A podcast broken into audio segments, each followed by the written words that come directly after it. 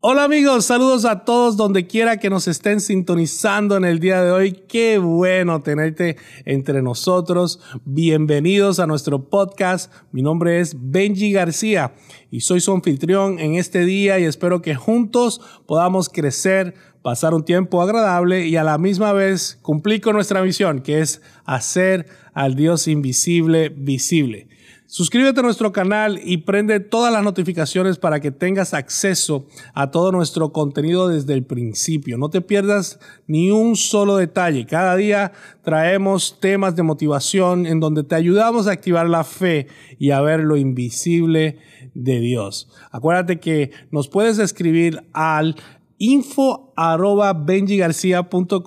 y estaremos contestando todas las preguntas los días miércoles. En el día de hoy tenemos un tema increíble. Estaremos hablando de cómo combatir la depresión. Si lo escuchaste bien, cómo combatir la depresión.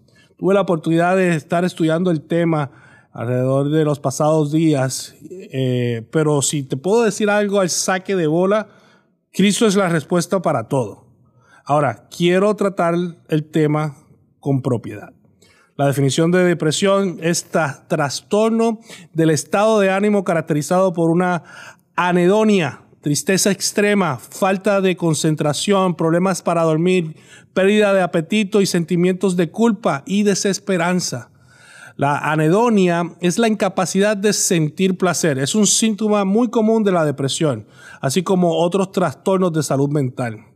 Todos, absolutamente todos en algún momento dado, algún, eh, algún momento de nuestra vida hemos experimentado depresión. La depresión se ha convertido en una pandemia mundial. La salud mental es bien importante, quiero que lo sepan. No todo el mundo toma esto muy en serio.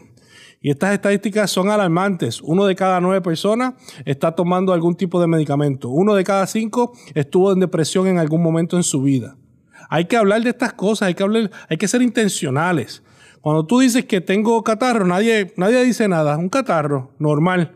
Pero cuando tú dices, estoy en depresión, rápido la gente te mira diferente, te pone, te, te pone en una caja. Hay un estigma, especialmente dentro de la iglesia. Porque en la iglesia nadie puede estar en depresión. Porque Cristo es la alegría, es el gozo. No, tú también puedes pasar por eso. Es bien importante que no perdamos esa perspectiva y que seamos responsables. Está bien el no estar bien. Quiero que sepas eso. Está bien el no estar bien. Hay esperanza. No tenemos que pretender. No tenemos que ponernos la ropa esa de iglesia, de religiosidad. La iglesia está para ayudar a los heridos, a los que están en depresión, a los que están, necesitan ayuda. Y muchos nos hemos herido durante los pasados meses de, esta pandemia y de estas situaciones. Y Dios nos ha puesto en nuestro corazón a hablar de sanidad. Es tiempo para volver a reír. Es tiempo para volver a tener paz en tu casa. Es tiempo para volver a creer en ti mismo.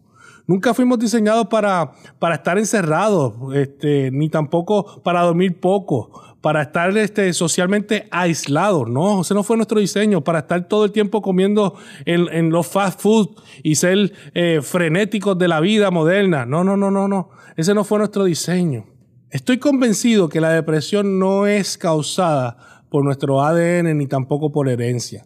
La depresión es causada por nuestro estilo de vida, si lo has escuchado hoy. La depresión es causada por nuestro estilo de vida.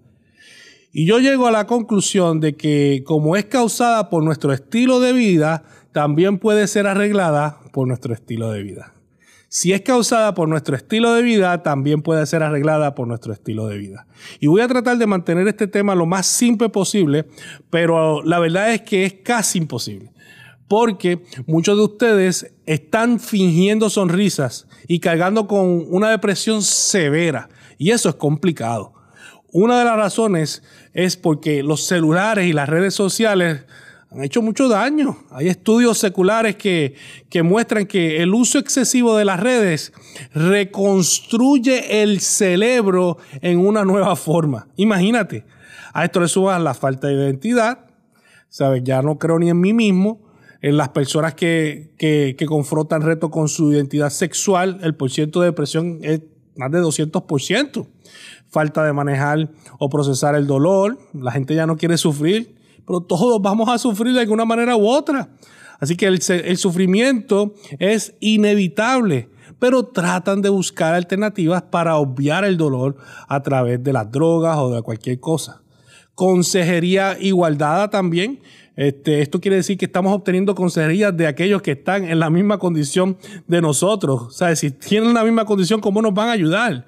Ya no se les pide consejo a los ancianos, a la gente con experiencia. Los consejos de, de, de una posición de, de experiencia no es lo mismo que estar en la misma condición. Y por último, estamos viviendo en una cultura narcisista, una cultura del selfie stick. Solo se trata de ellos mismos y de nadie más.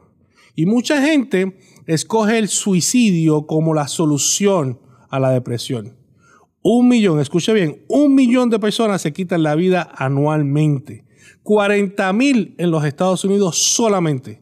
O sea que en el día de hoy 110 personas se están quitando la vida. 110 personas.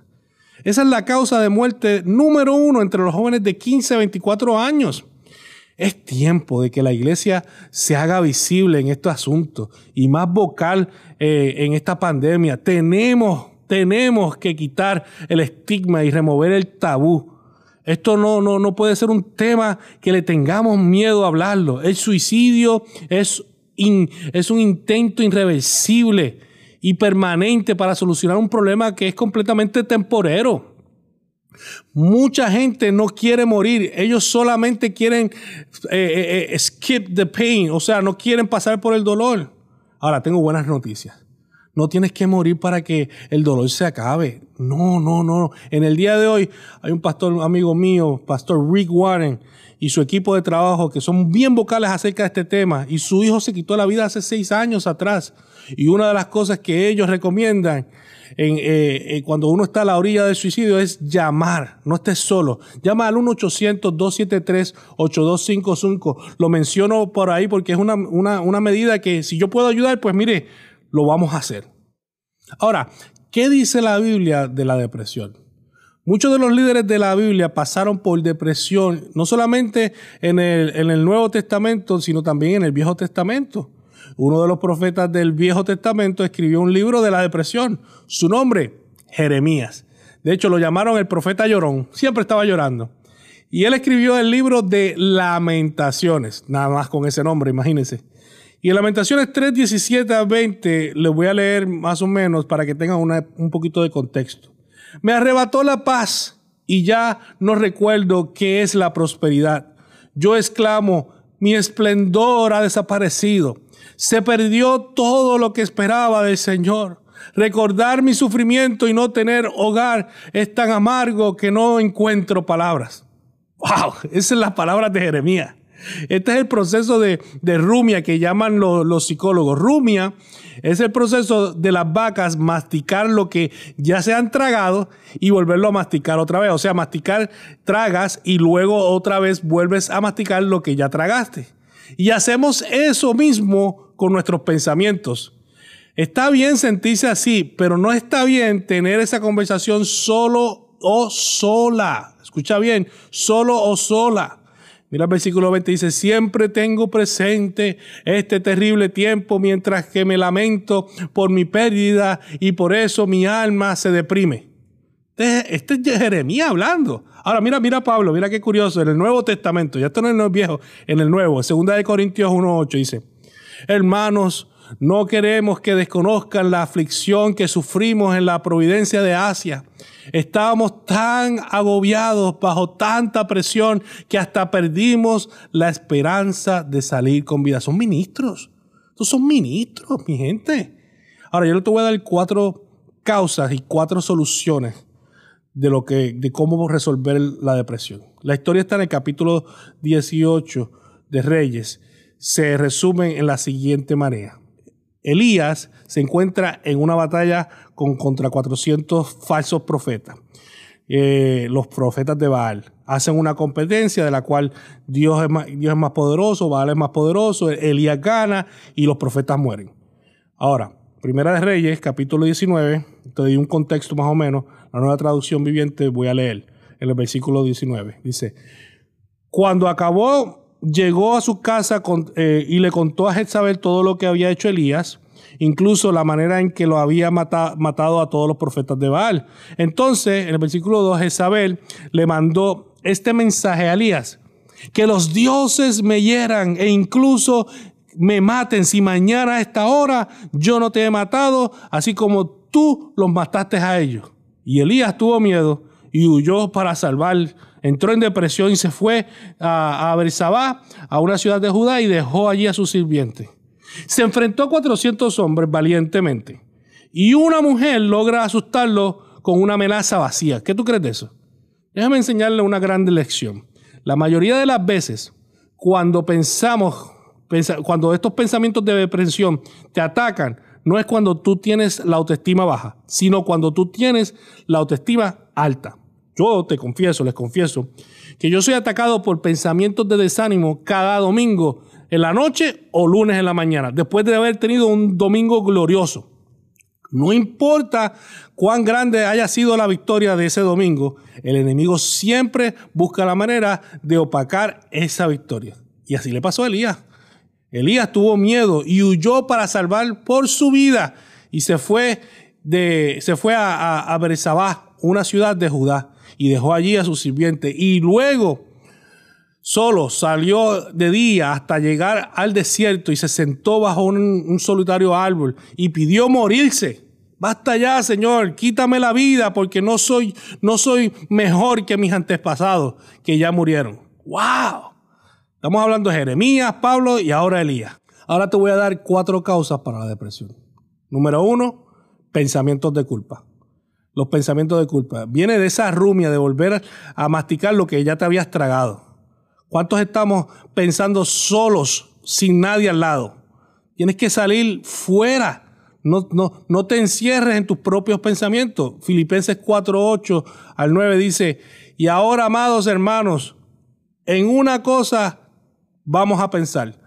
Concéntrense en todo lo que es verdadero, en todo lo que es honorable, todo lo justo, todo lo puro, todo lo bello y todo lo admirable.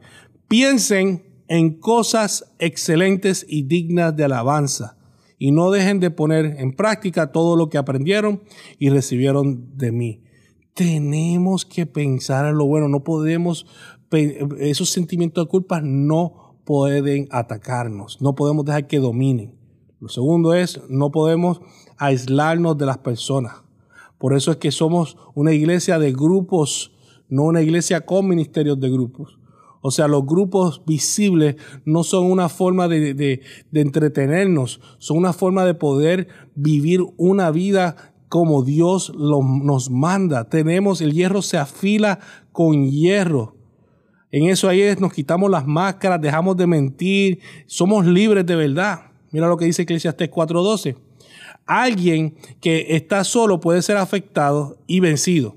Pero si son dos, se ponen de espalda con espalda y vencen. Mejor todavía si son tres, porque una cuerda de triple no se corta fácilmente. Métete a un grupo, únete a, alguien, cuéntale de tu situación a alguien. No te dejes llevar por, por los sentimientos. Los sentimientos son, son reales, sí pero no son la verdad, no dicen la verdad. El corazón es engañoso. No escuches tus sentimientos, no vivas por tus sentimientos, tus sentimientos te van a traicionar. Nunca prometas nada cuando estés muy feliz. No hables cuando estés molesto. Y escucha bien, y no vivas por lo que te hace sentir bien de este mundo. Nosotros vivimos por la verdad. ¿Y quién es la verdad? Jesucristo es la verdad. De hecho, Juan 8:32 nos lo dice, y conocerán la verdad, y la verdad los hará libre. ¿Ok? Próximo. Elías cayó en el juego de la comparación y no podemos caer en el juego de la comparación, especialmente en las redes sociales. No compares tus peores días con los mejores días de otras personas. Eso es una mala idea.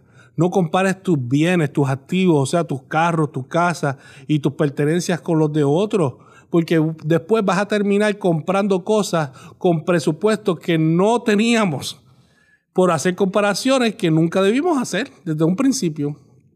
Gálatas, capítulo 1, versículo 10, dice que queda claro que no es mi intención ganarme el favor de la gente, sino el de Dios. Si mi objetivo fuera agradar a la gente, no sería un siervo de Cristo. Deja de compararte. Deja de, estar haciendo cosas para complacer a los demás.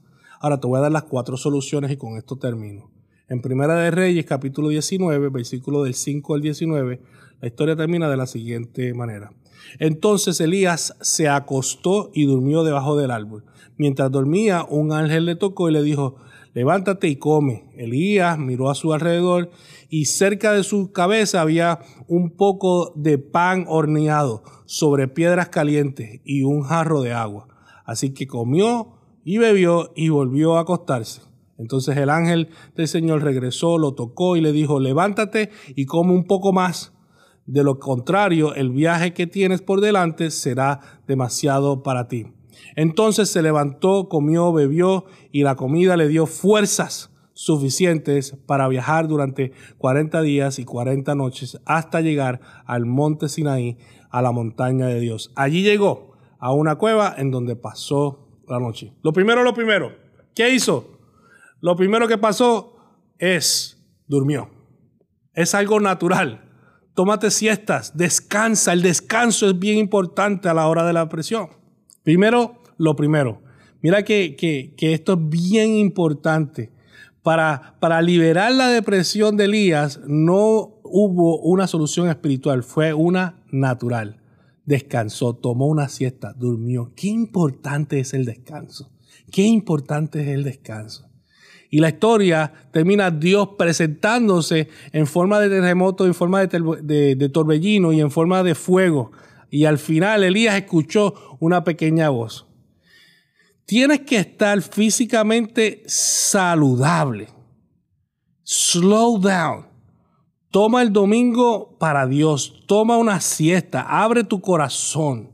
Mateo 11, 28 al 29 dice que vengan a mí todos los que estén cansados y, y que estén cargados que tengan cargas pesadas, que yo los haré descansar yo los haré descansar. ¡Wow! Eso es importante, descansar en el Señor.